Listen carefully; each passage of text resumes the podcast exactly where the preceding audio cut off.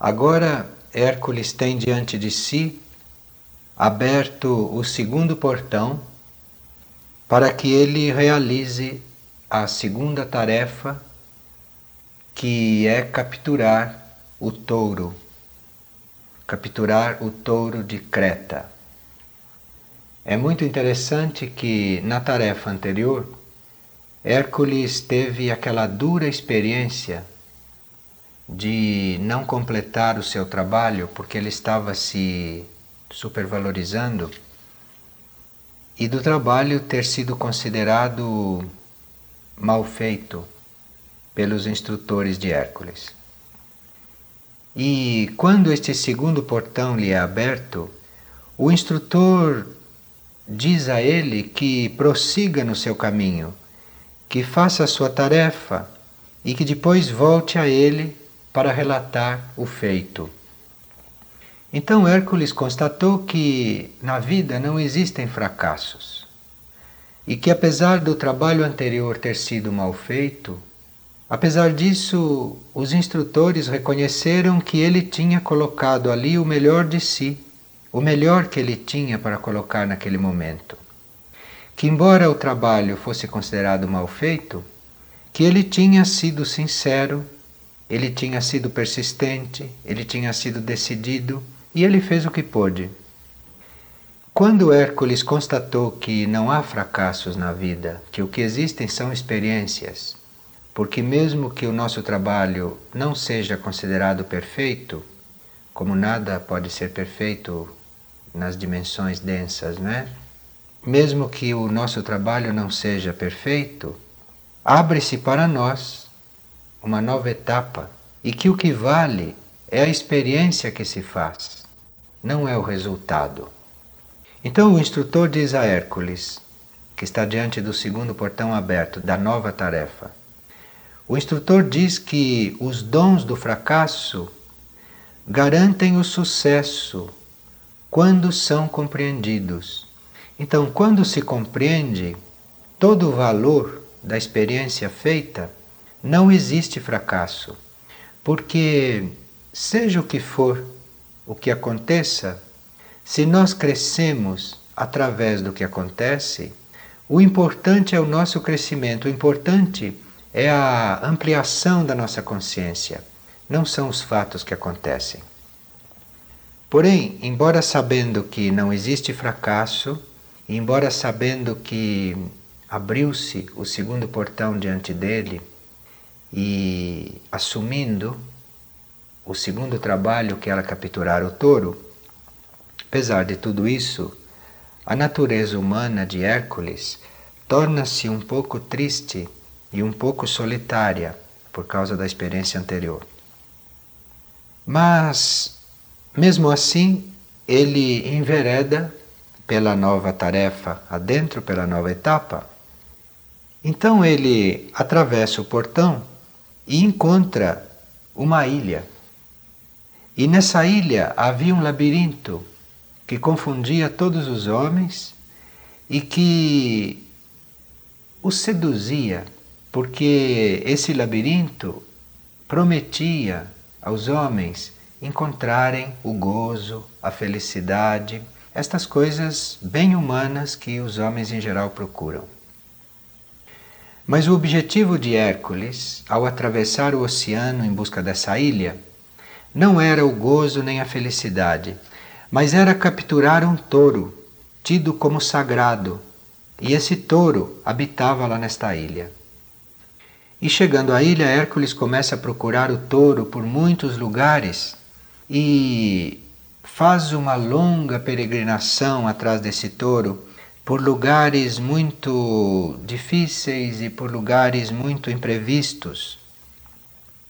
Quando estava bastante difícil encontrar esse touro através desse labirinto, Hércules é atraído pelo brilho de uma estrela que estava na testa do touro.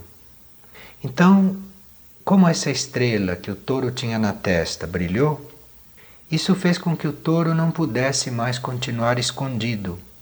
E através da luz que brilhava, da luz da estrela na testa do touro, Hércules pôde identificar aonde ele estava e foi para lá. Então Hércules chegou no esconderijo do touro, capturou o touro e montou nas costas do touro.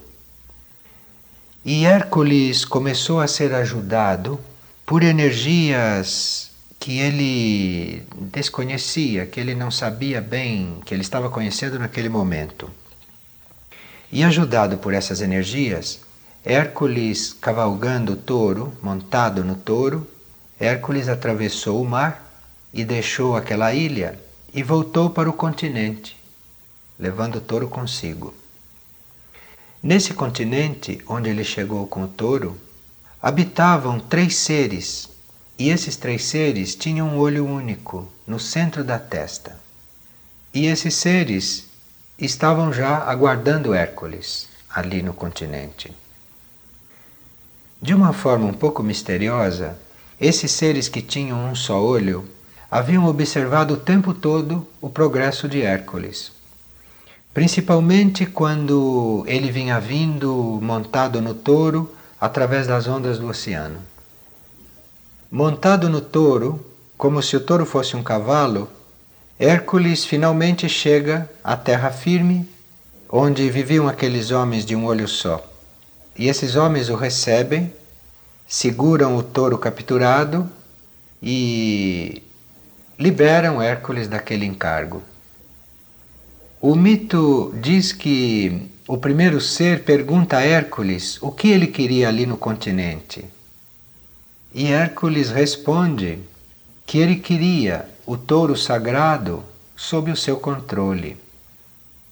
E Hércules diz também que o rei daquela ilha, a ilha do labirinto, que o rei daquela ilha manteve o touro lá prisioneiro até aquele momento e que possivelmente esse rei mandaria emissários para reconquistarem esse touro sagrado, que significaria uma espécie de morte.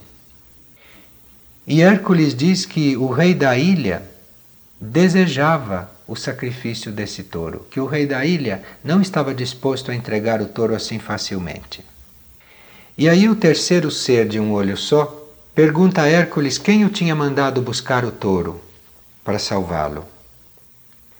E Hércules diz que, em princípio, ele tinha recebido aquela tarefa de conquistar o touro, mas que na realidade ele sentia dentro de si mesmo a urgência de fazer isso, que isso não era só uma coisa que lhe tinham mandado fazer, que ele sentia dentro dele a urgência de capturar aquele touro e de colocar aquele touro a salvo ali no continente. E Hércules disse aos três seres de um olho só que ele tinha sido ajudado por uma luz sagrada e que essa luz sagrada o tinha ajudado a capturar o touro, a cavalgar o touro através daquele mar que separava a ilha do continente. Então os três seres de um olho só ouviram bem aquilo e disseram: Siga em paz, Hércules, siga em paz, porque a sua tarefa está feita. Pode deixar o touro conosco que nós vamos preservar a vida do touro e guardá-lo num lugar seguro. O instrutor de Hércules acompanhava toda aquela cena e, neste momento, se fez visível a Hércules.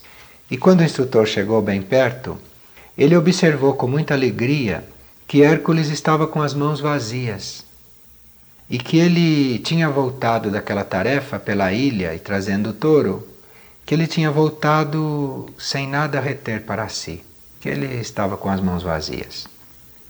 E Hércules disse ao instrutor que ele tinha as mãos vazias porque ele tinha realizado a tarefa que havia sido designada a ele, e que ele achava que o touro sagrado tinha sido resgatado e que agora estava sob a guarda dos três homens com um olho só. O instrutor então confirmou que o touro sagrado estava no lugar seguro e que a tarefa estava terminada. Hércules então foi repousar sobre um tapete de relva, até que, a uma certa altura, o instrutor voltou a ele e disse que realmente ele considerasse a tarefa concluída e que tinha sido um trabalho relativamente fácil por causa de toda a ajuda não é, que ele tinha tido.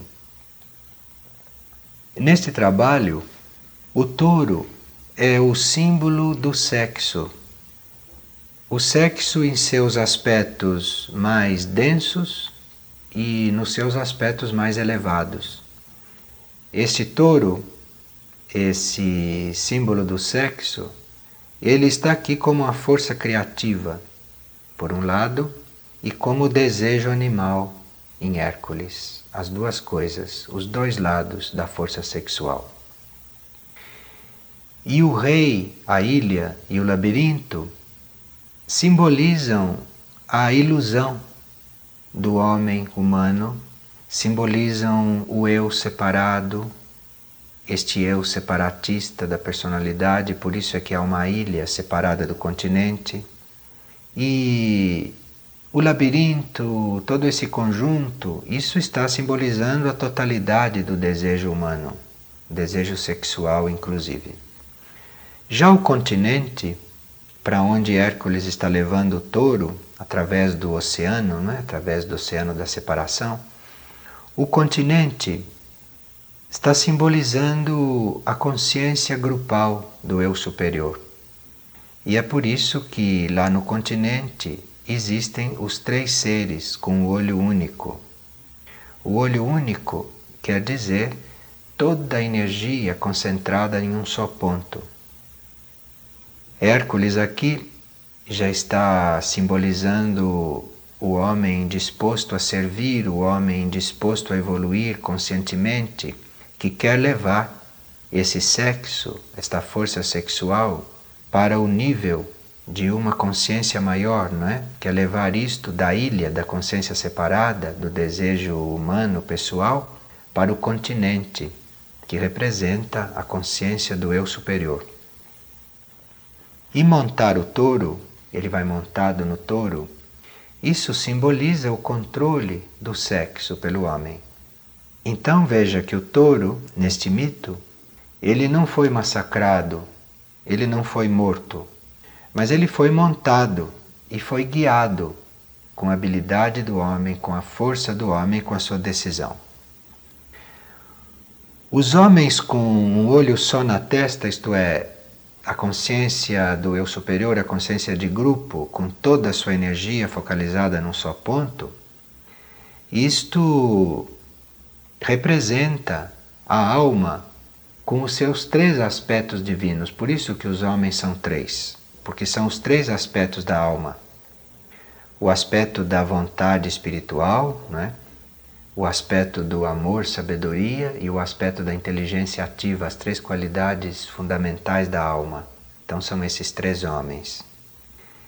E o trabalho todo representa a glorificação desta energia sexual que é levada do campo do desejo, do campo da ilusão, do labirinto, enfim, que é levada para esta consciência maior, iluminada e que se torna criativa e esta força sexual então é entregue à guarda, é entregue ao eu superior, que com as suas três qualidades vai divinizando e vai sublimando aquela consciência.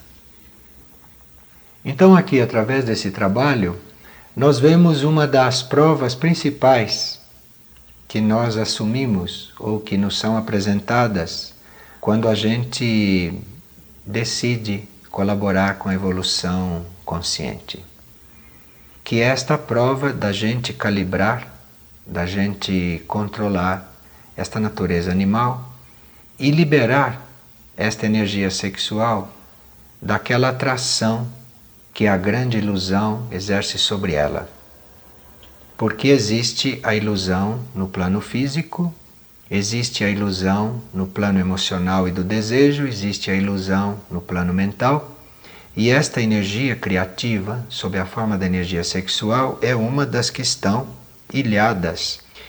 E a prova que todos os aspirantes a co-criadores com a evolução é conduzir essa energia para um nível mais alto de consciência, onde ela pode ser sublimada, onde ela pode ser transformada. Quando se tenta controlar e transformar esta energia sexual através da arte, do trabalho e do intelecto, ou do esporte, ou do exercício físico, isto pode realmente reduzir esse impulso ilusório e descontrolado e pode também diminuir a sua frequência. Mas nós sabemos que Paul Brunton explica que através da arte, do trabalho, do intelecto, do exercício físico, que este impulso não desaparece de todo e que esse resultado é apenas temporário. Então, qual é a maneira de nós trabalharmos esse impulso? Já que através da arte, do trabalho, do intelecto e do exercício físico, o resultado é temporário, isso depois emerge outra vez, quando esses trabalhos terminam. Qual é então o método, o que se nos apresenta como solução, o que se nos apresenta como instrumento mais adequado, como instrumento mais maduro para esse trabalho de transmutação e esse trabalho de reconduzir a energia sexual a um nível mais elevado. Parece que é olhando este assunto do sexo face a face, sem nenhuma reserva, no sentido de se chegar a compreender qual é o seu lugar, qual é o seu propósito, e a gente começar a lidar com este assunto em todos os níveis conscientes, sabendo-se de antemão que toda a energia que for economizada, a energia do sexo disciplinado, que essa energia vai fortalecer todo o restante da personalidade humana. Isso é uma afirmação que Paul Brunton faz nos seus livros principais. Isto é que toda a personalidade humana, ela é fortalecida por essa energia quando é economizada, quando ela é controlada, física e mentalmente. Mas esta energia, apesar de ser controlada e de ser bem canalizada, ela fortalece a personalidade, mas ela não se transforma em poder artístico como se pensa. Poder artístico é uma outra coisa e é bom então que a gente faça esse controle não para isso, né? mas que se faça esse controle para entregar esta energia à vontade superior do eu superior. E não que se controle essa energia para se fazer obras de arte, ou para se fazer bons trabalhos, ou para se ter um desenvolvimento intelectual, porque isso tudo é temporário, isso tudo não é definitivo. A energia é economizada e a energia é controlada, a energia é bem usada, porém ela é entregue, ela é oferecida e é o eu superior. E são esses níveis: é o continente com os três homens de um olho só, é este eu superior que vai guardar esta energia, que vai manter esta energia sob a sua guarda. E aí esta energia passará a fazer parte do total das energias do homem e é muito misterioso o que acontece depois. Parece que o caminho inicial é a gente ver se consegue não pensar em sexo e saber na sua mente que o sexo, que a energia sexual é para ser entregue, é para ser oferecida para esses nossos níveis superiores de consciência. E quando nós sabemos, já por formação, já por reconhecimento intelectual e mental, que estas funções físicas de reprodução são como que uma herança divina e é um equipamento que nós temos para a reprodução da espécie, isto também ajuda. Então, esta postura, essa atitude, não é uma repressão e nem querer desconhecer o sexo. Não pensar em sexo não quer dizer que se esteja desconhecendo, nem que se esteja fugindo de pensar nisso. Mas quer dizer que nós sabemos para que ele serve no plano físico, sabemos que ele é para ser entregue a um movimento energético superior, e a partir daí existe uma segurança, uma tranquilidade, uma fé, e como consequência não se pensa nisso, porque isso está entregue a níveis superiores do pensamento. Esse tipo de educação que nos leva a conduzir o touro da ilha para o continente sagrado, esse tipo de educação ele pode ser feito, esse tipo de educação ele pode se desenvolver em diferentes formas, dependendo do grau evolutivo, dependendo do ponto evolutivo de cada indivíduo. Para o homem que está dentro dos padrões sexuais normais, isto é, para o homem que usa o sexo como satisfação de desejos, que usa o sexo mecanicamente, então este homem que está nos padrões normais, nos padrões comuns do sexo, esse homem não está particularmente interessado nesse tipo de educação. Este homem ainda não está interessado, ainda não está empenhado em levar o touro da ilha para o continente. Então, esta história de Hércules não diz nada para esta pessoa que está contente com os padrões normais. Mas essa história, esse trabalho de Hércules, é exatamente para aqueles que já aspiram a fazer essa transferência das energias, é para aqueles que já aspiram a usar esta energia de uma outra forma, ou melhor, é para aqueles que querem entregar esta energia para um movimento mais inteligente, mais amplo. Estes são aqueles que aspiram a uma evolução consciente. Então, este segundo tipo, aqueles que já estão aspirando a uma evolução consciente, é este segundo tipo que se interessa por este trabalho de Hércules e que se interessa por esta técnica de levar o touro, de cavalgar o touro, ajudado pelas energias superiores. E esse tipo que aspira a isso, ele já tem condições de ter uma disciplina sexual moderada. Isto é, ele já tem condições de ter um ritmo na sua vida sexual, ele já tem uma compreensão da natureza da própria força sexual e ele então já tem condições de colocar para si mesmo alguns limites. Então ele já sabe como moderar o uso desta energia. É diferente da pessoa que está ainda no padrão normal, que é levada por impulso, é levada por desejo, é levado pelas circunstâncias, mas que não tem ainda esse discernimento. O aspirante a colaborar com a evolução, ele tem já uma disciplina moderada e ele tem um ritmo, ele segue um ritmo e ele tem uma compreensão já da natureza da própria energia. E ele, como se disse, se impõe certos limites e ele se controla. Mas há um terceiro tipo de pessoa, que é o aspirante já num nível mais avançado.